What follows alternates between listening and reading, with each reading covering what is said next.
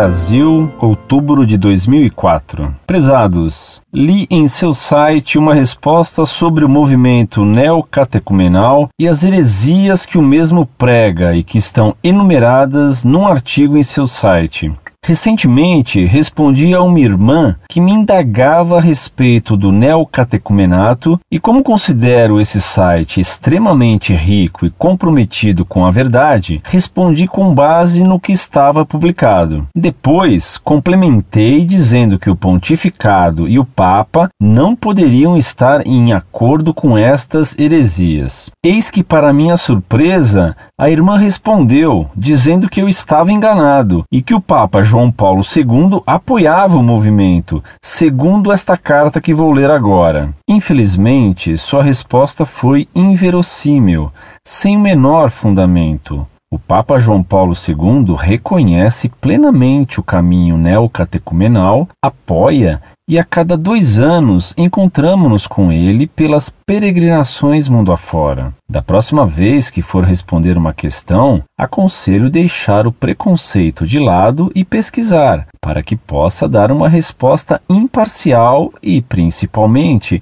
concreta, sem deixar-se levar por um único aspecto da vida. Quanto a esse padre que escreveu tal livro, só posso comentar que o pobre coitado não entendeu absolutamente nada, caluniando uma realidade vital para a igreja do terceiro milênio. A Deus, somente a Ele, cabe o julgamento. Segue abaixo uma carta do Santo Padre João Paulo II a respeito do caminho neocatecumenal.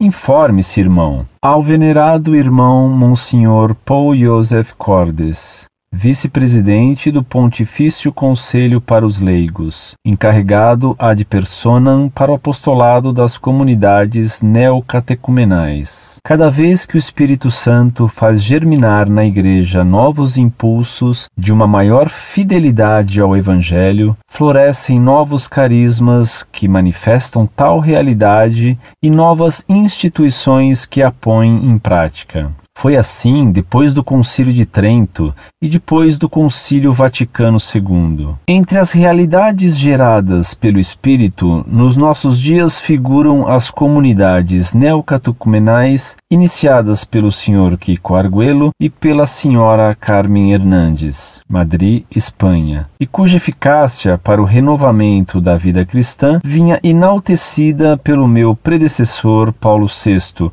como fruto do concílio quando ele disse, abre aspas, quanta alegria e quanta esperança nos dais com vossa atividade. Viver e promover este despertar é o que vós chamais uma forma pós-batismal que poderá renovar as odiernas comunidades cristãs os efeitos de maturidade e de aprofundamento que na igreja primitiva eram realizadas no período pré-batismal. Paulo VI às comunidades neocatecumenais, audiência geral de 8 de maio de 1974. Também eu, nos numerosos encontros que, como bispo de Roma, tive nas paróquias romanas com as comunidades neocatecumenais e seus pastores, e nas minhas viagens apostólicas a muitas nações, pude constatar copiosos frutos de conversão pessoal e um fecundo impulso missionário.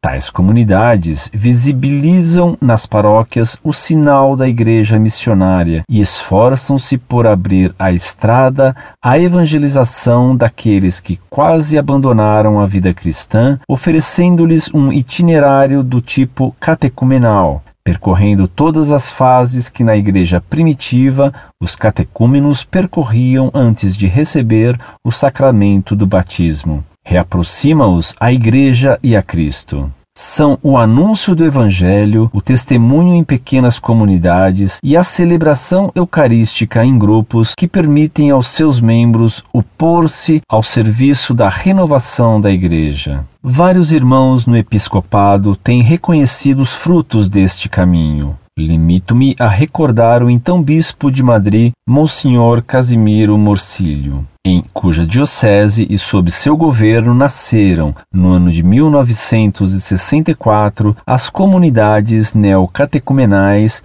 e que ele acolheu com tanto amor. Passados mais de 20 anos de vida das comunidades difundidas nos cinco continentes, tendo em conta a nova vitalidade que anima as paróquias, o impulso missionário e os frutos de conversão que florescem pelo empenho dos itinerantes e, ultimamente, pela obra das famílias que evangelizam em zonas descristianizadas da Europa e de mundo inteiro, tendo em consideração as vocações surgidas deste caminho para a vida religiosa e para o presbiteriato e o nascimento dos colégios diocesanos de formação ao presbiterato para a nova evangelização, um dos quais é o Redemptoris Mater de Roma tendo tomado conhecimento da documentação apresentada por Vossa Excelência, acolhendo o pedido que me dirigiu, reconheço o caminho neocatecumenal como um itinerário de formação católica,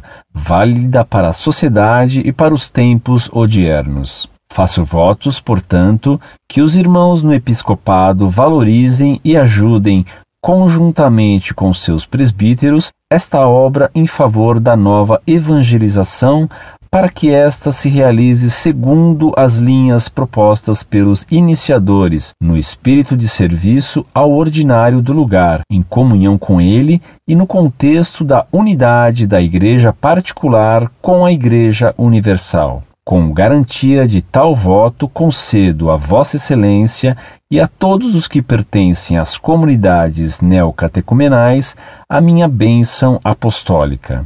Vaticano, 30 de agosto de 1990, 12 de pontificado. João Paulo II. Assim, caríssimos amigos da Associação Monfort, peço sua infalível ajuda para que eu possa respondê-la em defesa de nossos argumentos. E, se for verdade que o Papa apoia tal movimento e o mesmo é infalível nestas questões, como podemos taxar o movimento neocatecumenal de ilegítimo e herege? Me ajudem, por favor. Abraços fraternos. Muito prezado, salve Maria. Em primeiro lugar, gostaria de corrigir o que você diz de mim. Eu não sou, nem pretendo ser infalível. Longe disso. Meus amigos brincam comigo me chamando até de o inacertante, de tantos erros que cometo infelizmente. Mas na questão do neocatecumenato não errei não. Esse movimento está cheio de heresias mesmo. O fato de João Paulo II apoiar esse movimento não exime o neocatecumenato dos erros que nele existem. O Papa São Pio X apoiou o movimento de Silon e anos depois, em documento oficial, declarou que o Silon havia ludibriado e condenou as ideias de Silon. O fato de João Paulo II dar apoio a esse movimento é lamentável, porque o neocatecumenato está repleto de heresias que um dia serão condenadas. Você me perguntará como João Paulo II pode errar nisso, sendo o Papa infalível. O Papa é infalível somente quando se pronuncia ex-cátedra, e não há, nem poderá haver um documento ex-cátedra infalível apoiando um movimento herético. Repare, além disso, que na carta de João Paulo II está dito que o Papa apoia esse movimento levando em conta a documentação que lhe deram. Tendo tomado conhecimento da documentação apresentada por Vossa Excelência, acolhendo o pedido que me dirigiu,